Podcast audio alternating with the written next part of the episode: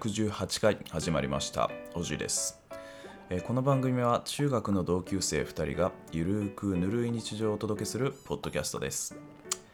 はい始まりました。えー、っとですね。まずは、えーちょっと配信の方ですね。遅れてしまいまして、えー大変申し訳ございません。ちょちょっと、え謝罪のコーナーとさせていただきます。でですね、えーまあ、えーお気づきの方、えーいらっしゃると思うんですけれども、ちょっとね、今週はですね、ちょっと健太郎不在ということでですね、えー僕一人で、お届けするような形になります。でね、一人喋りってこれあのぬるま湯クルーズ始まって以来初ですねなんやかんやちょっと遅れて配信をするっていうのは、えー何度もあるんですけどなんやかんや一応ちょっと時間ずらして、えー、健太郎と集まって、え2人で収録をして、えー遅ればせながらも、えー配信の方をさせていただくという形なんですけれども、えー今回はですねなかなかちょっと健太郎と、えー日程の方が合わないというところで、まあ、リモート収録もですね考えたんですけどいかんせんちょっとうちの無料 w i f i の方がですね、えーちょっと安定が、まあ、結構いや全然大丈夫なんですけどたまにですね切れちゃったりするんでそうなるとちょっとね怖いなということで、えー今回はですねえ初の試み一人での、え収録となっているわけですがうんこれちょっとねなかなかうん今までにないこの緊張感というかですね基本的にこのあのぬるま湯クルーズでは編集しませんので、えー一人で喋るときもまあさすがにねうんどっか切って貼ったりした方がいいんでしょうけど、まあ、ちょっとねこればっかしは今撮ってるところどうなるか全然わかんないです。でちょっとこれ一人だと心細いのでえっ、とちょっとねなんかあのなんていうんですか？なんかインスタライブ的な感じのあんましたことないんでよくわかんないですけどえっと、ちょっとコーヒーでもね入れながら、えーやっていこうかなと思いますんでちょっとねカタカタうるさかったりすると思うんですけどごめんなさいね。やっていこうかなと思います。ちょっとお湯のちょっとケトルだけね沸かしていきましょうか。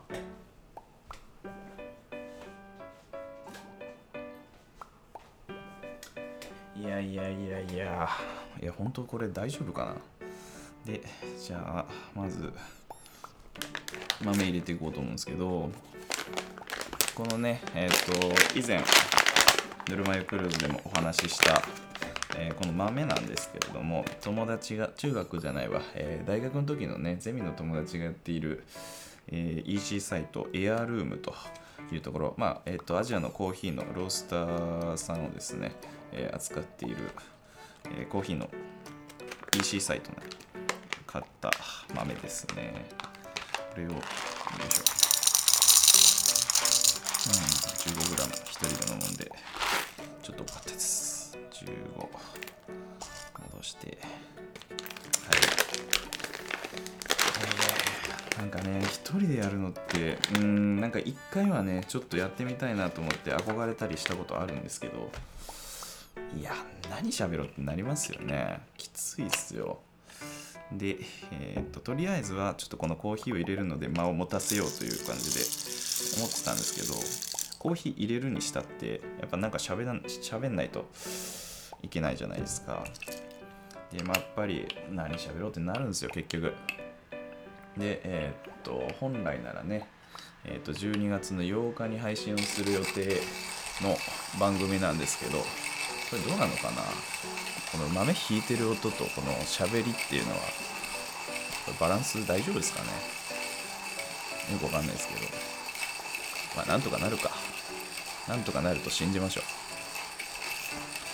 う。うん。8日。で、今撮ってるの12月の10日です。ごめんなさいね。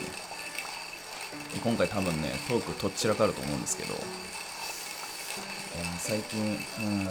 最近というか、一人で喋るのって本当すごいですよ。なんかね、あの僕の友達の、えーっと、まあ前も喋ったんですけど、えー山上くんというね、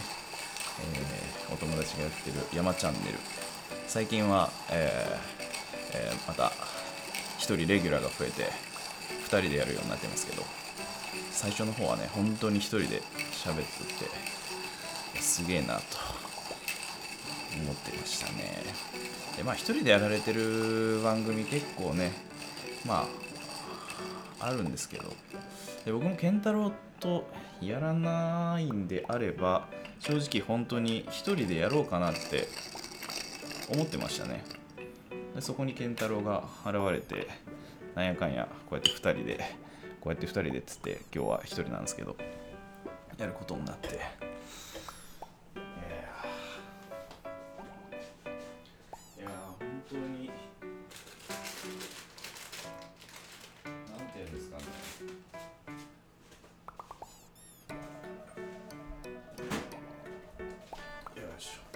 ませんねこれ。放送事故だよな。よいしょ。これ映像ありきで成り立つやつだっていうのを今気づきましたね。でまあそう健太郎がいないんだったら一人でやってたかな。やってたかなっていうか挑戦しようとしてはいたと思うんです。まあただ健太郎も一回あの昔喋ってましたけど一人で撮って挫折して結局やってなかったっていうところがあるのでやっぱね難しいんですよ。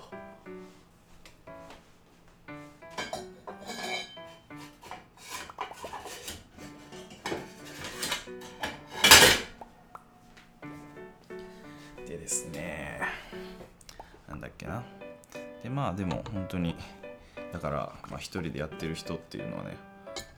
本当に尊敬をするなというところですね。じゃちょっとコーヒー入れていきます。まずはフィルターにお湯をかけてよいしょ。でねなほんとこれむずいわ。どうしようこれもう事故ですよ。ま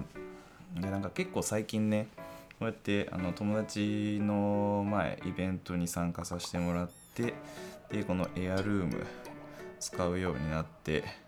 結構ねコーヒーを入れる回数っていうのは増えましたね。で今日なんか今入れてるわけですけど、まあ、朝ねちょっと朝起きてでレコードをかけながらですね、えー豆一回引いてるんですよね。なんで今日こうやって豆入れるの2回目というところで。よいしょ。どうなんですかね。コーヒーってあんま飲みすぎたら体悪いんでしょうか。なんかねブラックコーヒーってあの食後に飲んだらあの食事の何ですか？なんか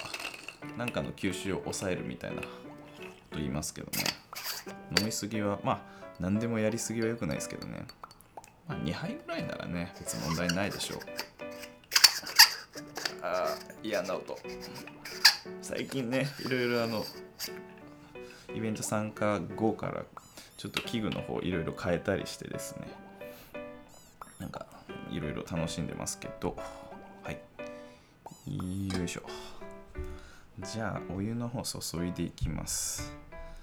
でよいしょ。じゃあまずちょろちょろっと。まあ 340g 注いで蒸らすみたいなね。いますんでね 40g 注いで30秒40秒待ちましょうか。いやでもコーヒーってねやっぱいい匂いしますよね。でブラックコーヒーってどうなんですかね。いつから飲めるようになったのかなっていうのはこれ多分もう一回話した話だと思うんですけど気づいたらなんかブラックになってましたね。で、え31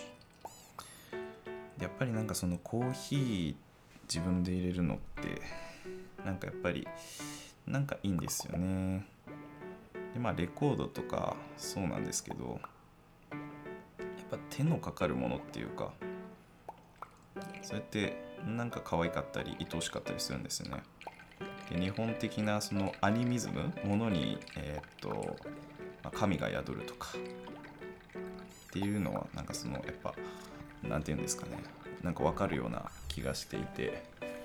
なんか自分がずっと使っていたものとかまあ道具って言っちゃったらそれまでなんですけどなんかそういうものもやっぱ、まあ、貧乏症っていうのがまず一つあるんですけどなかなか捨てられなくてですね。うん。皆さんもそういうのありますか？ありますよね。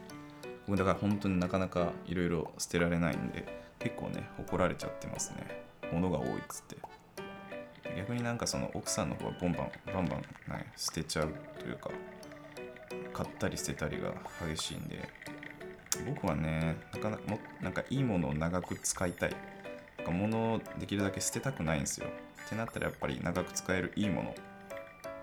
れ買うのが一番だなと思って。まあねユニクロとか服もねユニクロとか着るんですけどなんかアウターとかねそういうなかなか買わないものとかああいうのなんかワンシーズンで使い捨てちゃったりみたいな人もいるのはいるかもしれないですけど本当に割ともうスタンダードで普遍的なものを、えー、一着長く使うと。いう感じでしょうか。いやこれ今回何分になるんですかね。いや何分になるんですかねっつってうん。まああれなんですけど荒れてないねんって話なんですけど。で今コーヒー入れ終わりましたね。じゃあコーヒー入れ終わってはい注いでじゃあコーナーにしましょうか。コーナー入れないとね尺がね持たないんでね。よいしょ。はい。よいしょ。でよこいせ。うわこぼしちゃった。うわこれ無理だ。まあねじゃあこれでいきましょうか。よいしょ。はいコーヒー入りました。いい香りですね。まあそんな感じで、えー、いつものコーナーいっちゃいましょうか。じゃあいつものコーナーこれ急振りはですねいつも健太郎がやってるんですけど、えー、初めてですね、えー、やらさせていただきますよ。いつものコーナー。一人バージョン。一人。寂しいね。寂しかないんだけど。ネット公開日誌。えーこのコーナーは、えー日頃2人が検索しているネットの履歴を公開していくコーナーです、えー今週本来ならおそらくおそらくというかあの健太郎の番ですね、えーノルマイクルーズなんですけれどもあの最初のタイトルコールというか、えーあれを、え偶数回は僕がやって、えでその奇数回は健太郎がいるんですけど今回118回ということで、え偶数回なんですけど、え偶数回のタイトルコール僕で、えー健太郎が、えネット公開のするようになってるんですね。まあ、ただこう、えー今回一人僕一人なんで、えー僕のねネット公開をさせていただきます。えー今週僕が調べたのは、えーっとですね、ミノルタウェザーマチックデュアル35ということで、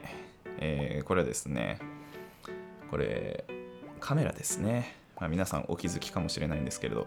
でこれ聞いてる健太郎もまたかと思ってるでしょうね。じゃあちょっとコーヒー飲みながらやっていきますね。あー熱々うまい。とですね、このミノルタウェザーマチック、これですね、えっとすごい黄色くてコロンとした、えーカメラで、可愛いカメラなんですけど、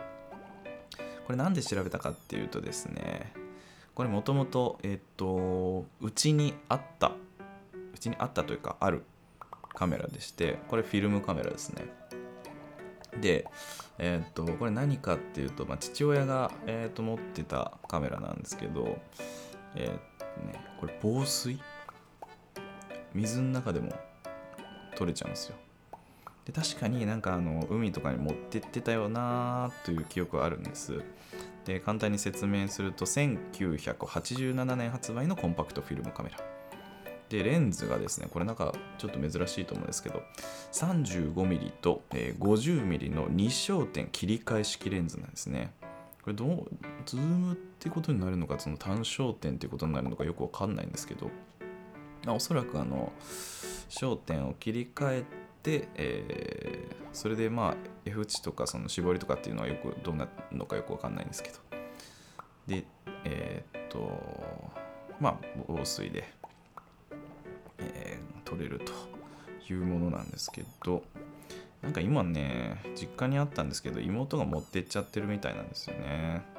ちゃんと今撮れるのかどうなのか分かんないんですけど。で水の中でねカメラ使うこととかってあの基本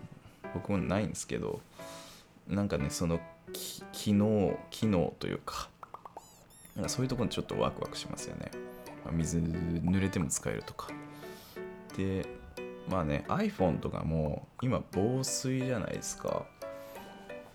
なんでなんか全然ね、えー、それはいいかな。あの水の中で使っても多分一瞬ならね大丈夫なんだろうと思うんですけど。なかなかそういうのって使わないですね。だこうやってあの防水ですよ取ってくださいねみたいな。結構見た目なんですよ、まあ、レンズにカバーついてたりあのゴムパッキンでね中に水が入んないようになってたり。そういうのだったらまあなかなか水にもあのつけて取るとかっていうことはないだろうと思うんですけどまあね水遊びじゃないですけどそういった時でも気にせずに使える、えー、カメラと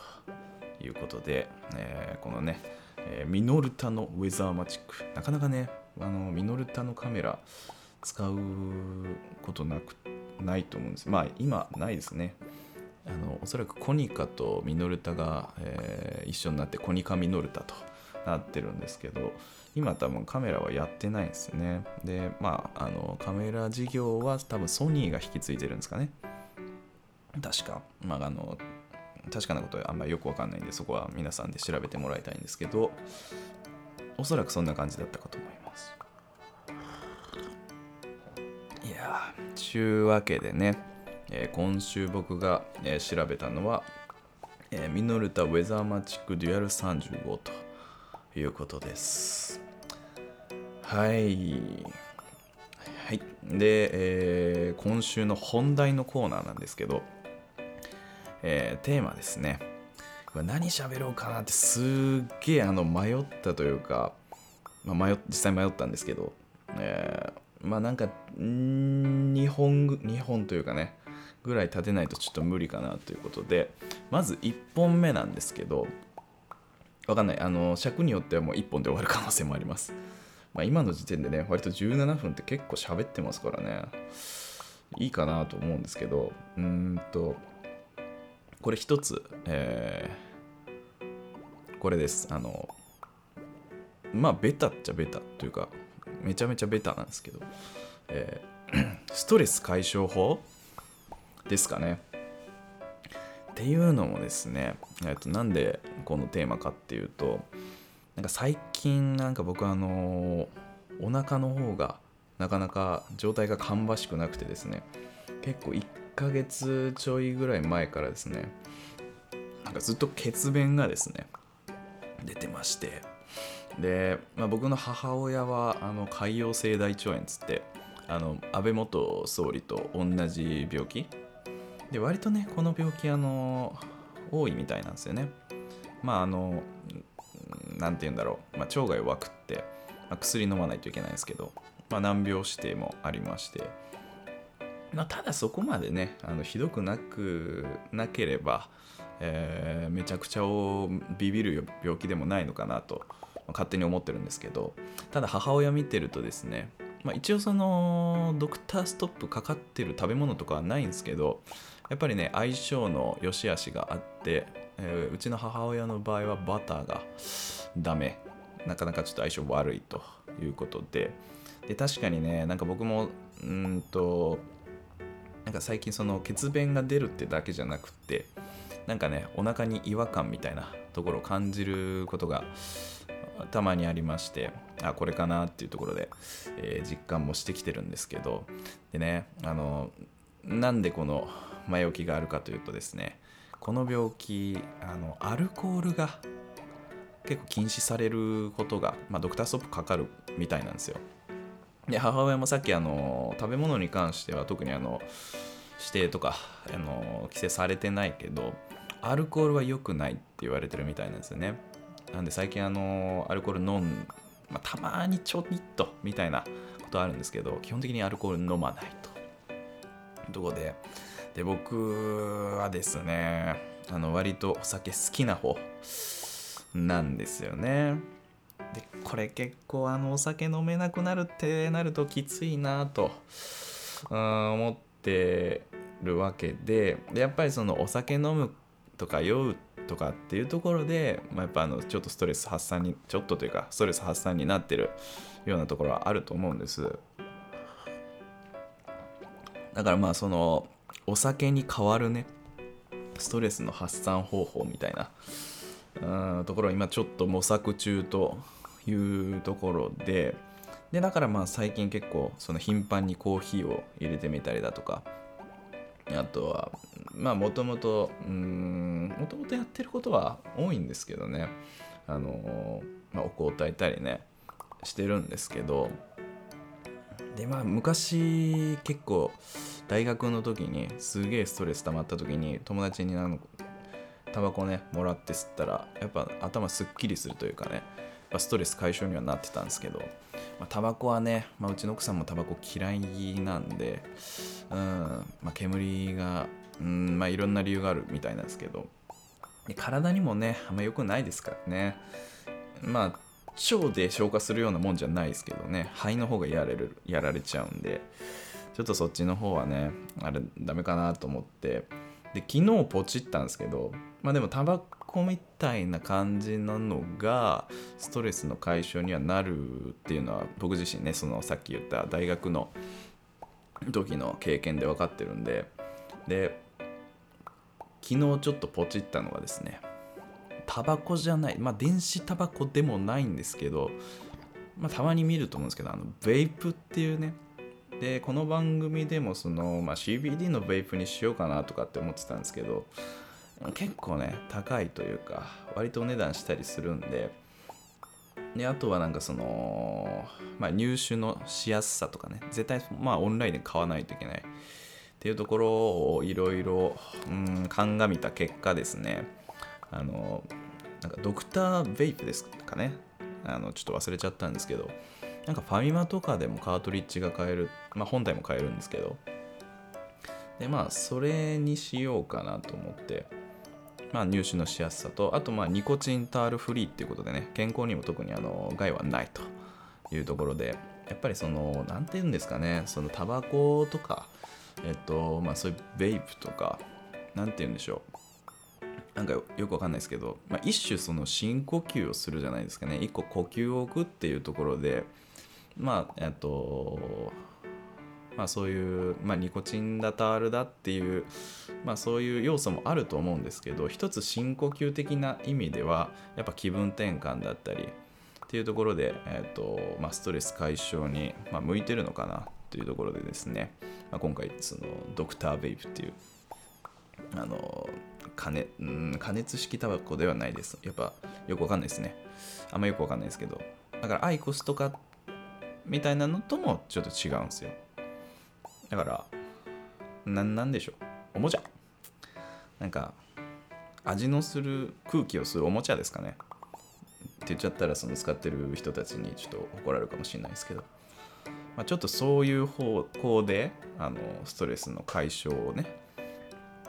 していこうかなと。思っておりましてですね。で、まあ、こういうのってやっぱ人がいてなんかあなたのストレス解消法は何ですかって聞くのが一番いいんですけど。難しいな一人だと。で他になんですけどどうなんですかね。なんか前は一人でカラオケ行ったり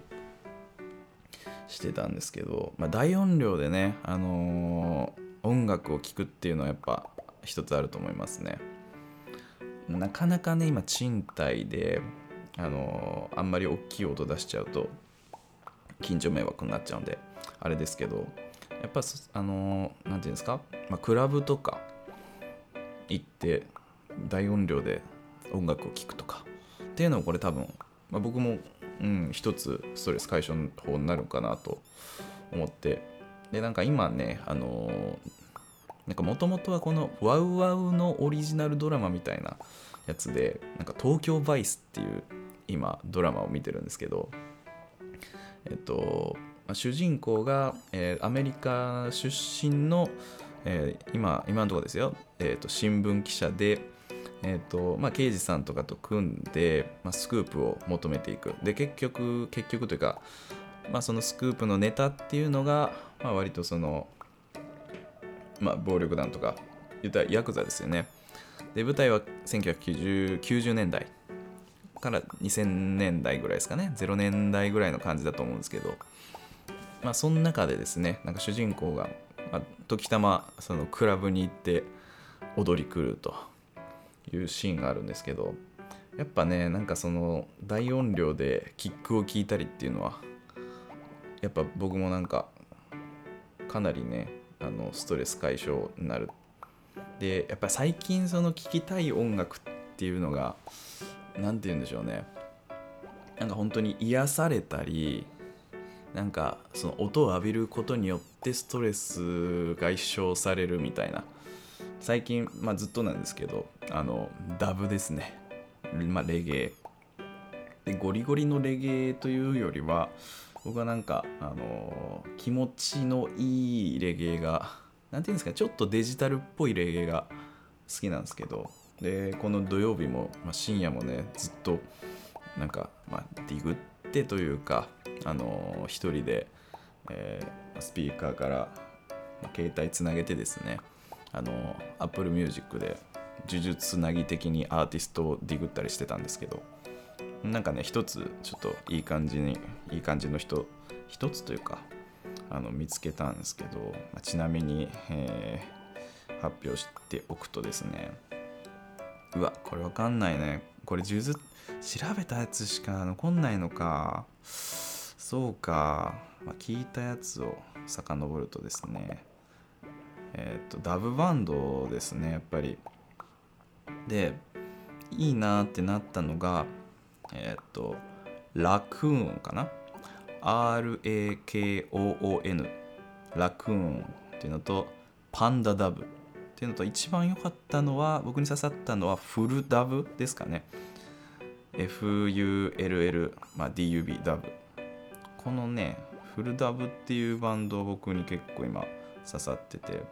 でまあダブっていうのか分かんないですけど最近よく聞いてるのはあとはあの角張リズムに所属している小川トコロこれもねすごくなんかすごい気持ちよくって癒されるなという感じですね。まあ、これがあの最近のね僕のあのストレス解消法なんですけど。いやどうしようかな。あのー、結構ねなんやかんやでこれ30分とかなりそうなんで一つこれでいきましょうか。なんかねもう一つは何考えてたかっていうと何て言うんですかあの、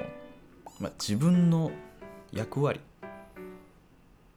とは？っていうところで、まあ、いっかそんな長く喋ることもないでしょうしこれも喋っちゃいましょうかね。まあ、なんかそのストレス解消法ぶつ切りになっちゃうんですけど、まあ、一人だからなんかうん喋ろうかなっていうテーマなのかなと思ったりなんやかんや多分結局2人でも、えー、こういうテーマ喋ることはできるんですけどこの何て言うんですかね。まあ自分の役割っていうのがなんで喋ろうと思ったかっていうと難しいんですけど、まあ、今、えっとまあ、結婚をして奥さんと2人で生活をしてるわけですがなんかねそのやっぱりコミュニティコミュニティによって自分の役割って結構変わってくると思うんですよ。で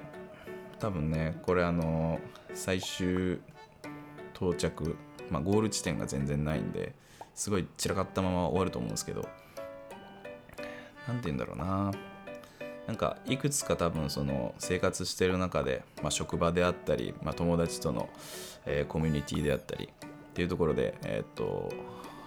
まあ、コミュニティに属してるとは思うんですけどなんかみんなというか、まあ、それぞれでやっぱり役割っていうのが、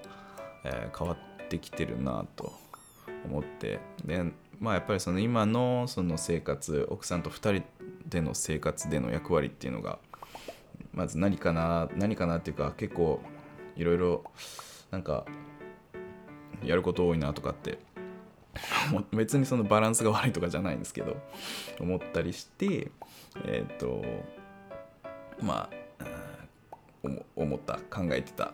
テーマではあるんですけどだからねあの今のその奥さんとの、えーと、2人での、えーと、役割なんですけど僕のねあの仕事っていうのがありまして僕トイレ掃除担当なんですよね。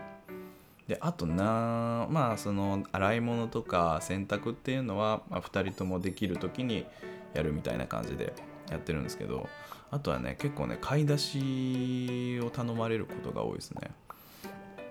で結構なんかあれなくなったとかこれなくなったっていうとあの買い出し、えー、と僕が行くことが多かったり。なんでねなんかその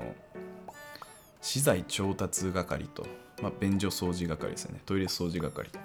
これが今の、うん、うん、あとねマッサージか。あの奥さんのことマッサージするなかなかね僕もしてほしいんですけどしてもらえなくてですね。うまいからうまいからっつって僕はやる方になってるんですけど。であとはやっぱり何て言うんですかね。なんかなんやかんやその需要する側なんですかね。何て言うんだろうね。役割ってダメもそういうところなんかその仕事分担とかが本当は言いたかったわけじゃないんですけどなんか まあその2人での関係の中での立ち位置で言うとまあ男性って結構、まあ、そういうパターンが多いかなとは思うんですけどなんかねまあどしっとかどうかわかんないんですけど構えてでまあ女性側の言うことを受け止めるっていうのがなんとなくやっぱり多い立ち位置になるのかなと思うんですよね。でまあなかなかねあのなんだしっかり受け止めなきゃいけないことってたくさんあるよなって思うわけですね。それが悪いこととかいいこととかそういうことではないんですけど、まあ、そういうこともあってねそのさっきのストレス解消法とかねいろいろ大事だなと 思うことはあるんですけど。じゃあその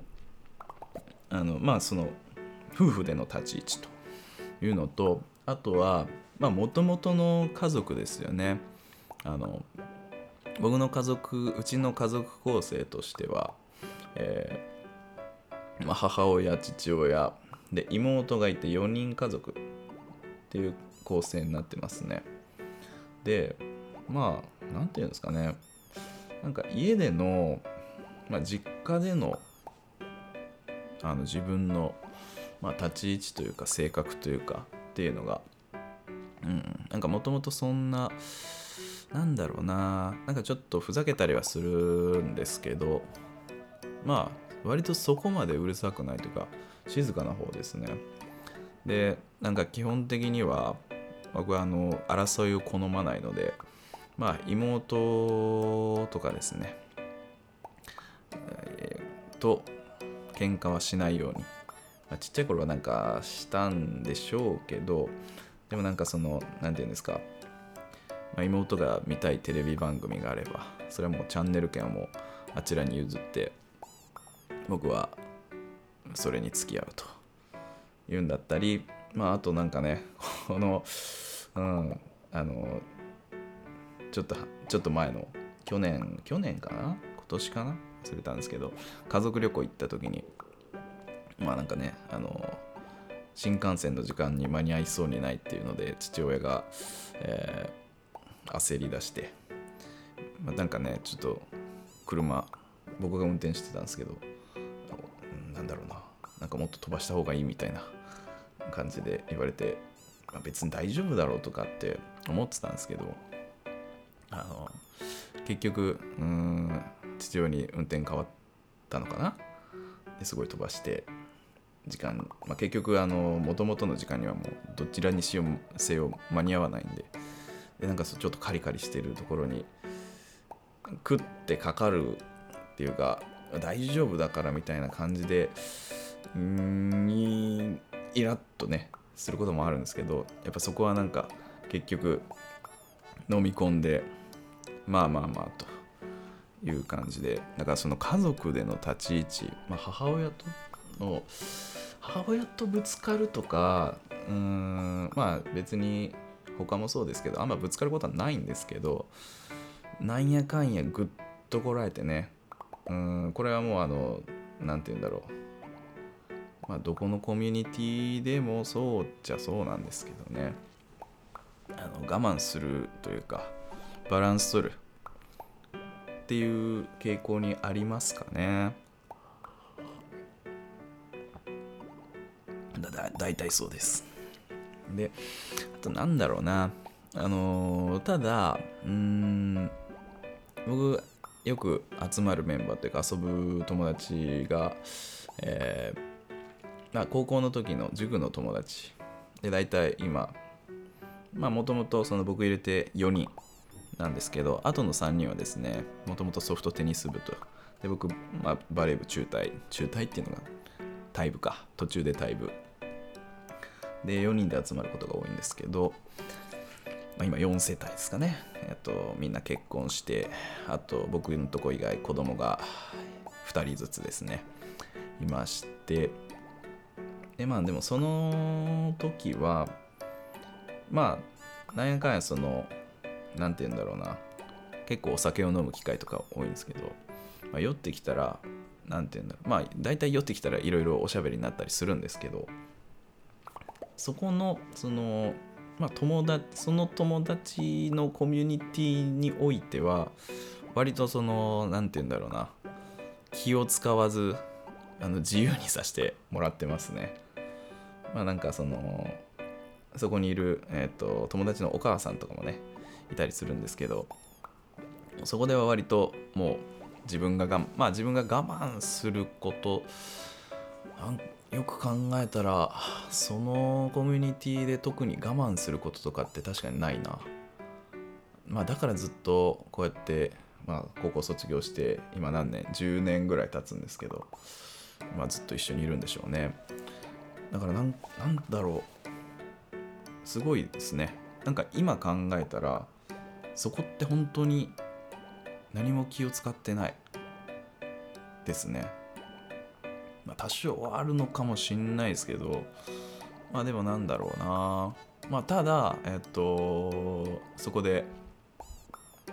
まあもともとその僕、えっと、平日休みの仕事してたんですけど、でその時は僕抜いた3人とかで集まってて、で、まあ、最近は僕も土日休みの仕事に転職して、まあ、4人で集まってただたまにその3人あの予定の都合でですね3人僕抜いて3人とか、まあ、逆もしかりですけどっていうパターンがあったりして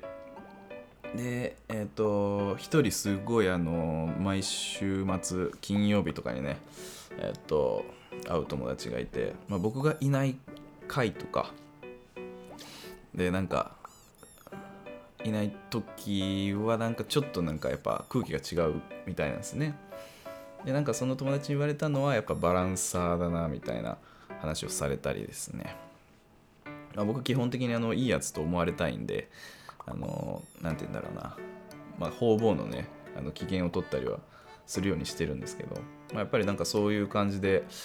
えー、っと言われて、まあ、そのコミュニティにおいては手はというか結構共通して何て言うんですかねバランサー的な要素が大きいのかな。まあ気遣いですね。一言で言うと。結局そのどこにいても。まあただそこではすごい、まあ、気遣いだけど方々に気は使うけどなんか自分への気遣いというか抑え込むみたいなところっていうのはそこではあんましてないんであなんかこれは一つ発見ですね。なんだろう。なかなかこの一人で内省的にというか、えー、振り返ることってあんまりなかったんでここに関しては一つあれですね。なんか気づきというか一つ。うん気づきです。であとはですねなんかまあ言ったら結構そのうんよく集まる。よく集まるで言うとあの今もともと僕の職場で、えー、今の奥さんの職場ですけどでそこでまあ結構ね後輩とかと,、えー、と集まったり、えー、することが多いんですけどなんかね僕は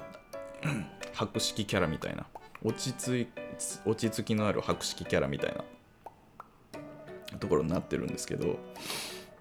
健太郎といる時とかねこの番組聞いたらねひっくり返るでしょうね。全然違うまあなんだろう。基本的にそっちの立ち位置のことが多いんですけどまあ上年上だからねそのちょっと落ち着いてるみたいな。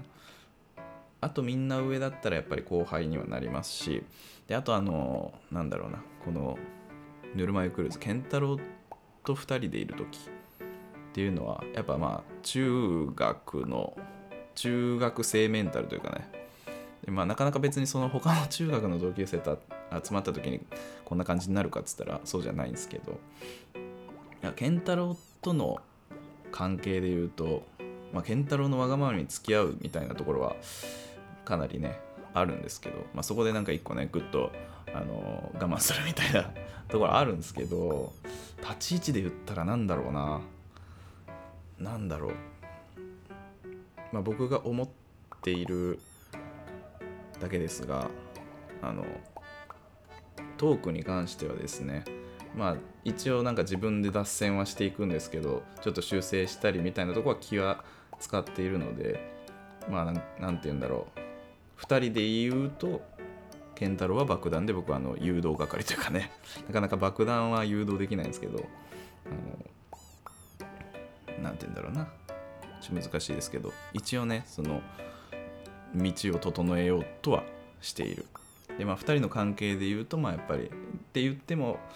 まあ結構しっかりねどしっと構えて、えー、わがままを受け止めると、まあ、別にわがままめちゃめちゃ言ってるわけじゃないんですけどね。まあねあのいろいろ都合ありますから。そんな感じですかね。なんか何が言いたかったのか特によくわかんないですけど。うんまあこんな感じでいいでしょうか。いやーなんか一人で喋るのはやっぱねなんか難しいな。結構大変ですね。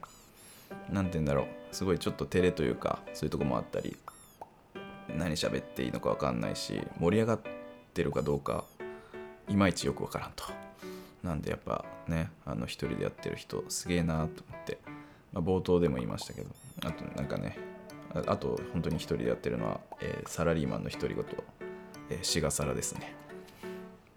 は本当にコンスタントにずっとあの YouTube ね上げ続けてて。いや尊敬ですよ。でなんやかんやその結構ね喋っちゃいましたね。今40分超えてるんですけど。まあそりゃ健太郎と2人で喋ったら1時間になるわな。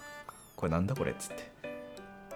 もっとね身のある話をギュッとねあのー、まあ、10分15分とかでする方がいいんでしょうけど。なんか割と尺気にしちゃうとこんな感じになっちゃうんですよね。ちゅうわけでですね、えー、今回特別編というか、あのー、初の試み、えー、僕一人での配信となりましたが、えー、ちょっとのぼせてきちゃったんで、この辺りで上がりということにさせていただきます。えー、なんで、えー、ぬるま湯クルーズでは、えー、皆様からのお便りを募集しております。あとは各種 SNS のフォロー、えー、番組のフォロー、あとはですね、番組の評価もですね、えー、つけていただければと。まあ、あの結構ね、星を5つつけてくださる方、優しい方々がね、多くてですね、えー、今、星5つになってるんですかね。まあまあまあまあ、あのそこは、あのー1とかはね、つけられるとちょっとこっちもキューってなっちゃうんですけど、まあいい感じの評価つけていただければと思います。であとは、えっ、ー、と、番組のステッカーの方もね、出来上がってますんで、で、あの、この前ね、ポッドキャストウィークエンド、まあこの前というか、昨日なのかな？あったりして、あの、タネットさんに大量に渡したやつを、あの、他の人に渡してくれたりしてくださってるみたいなんで、で、あと、ステッカー欲しければね、えっと、こちらの方にも言ってもらえれば、在庫は大量にありますんで、えー、まあ、えー、住所とかね、えー、お名前書いていただいたらお届けはさせていただきます。はい。えー、ちゅうわけで、今週のお相手はおじ一人ということでした。それじゃあまた皆さん次回お会いしましょう。じゃあね、バイバイ。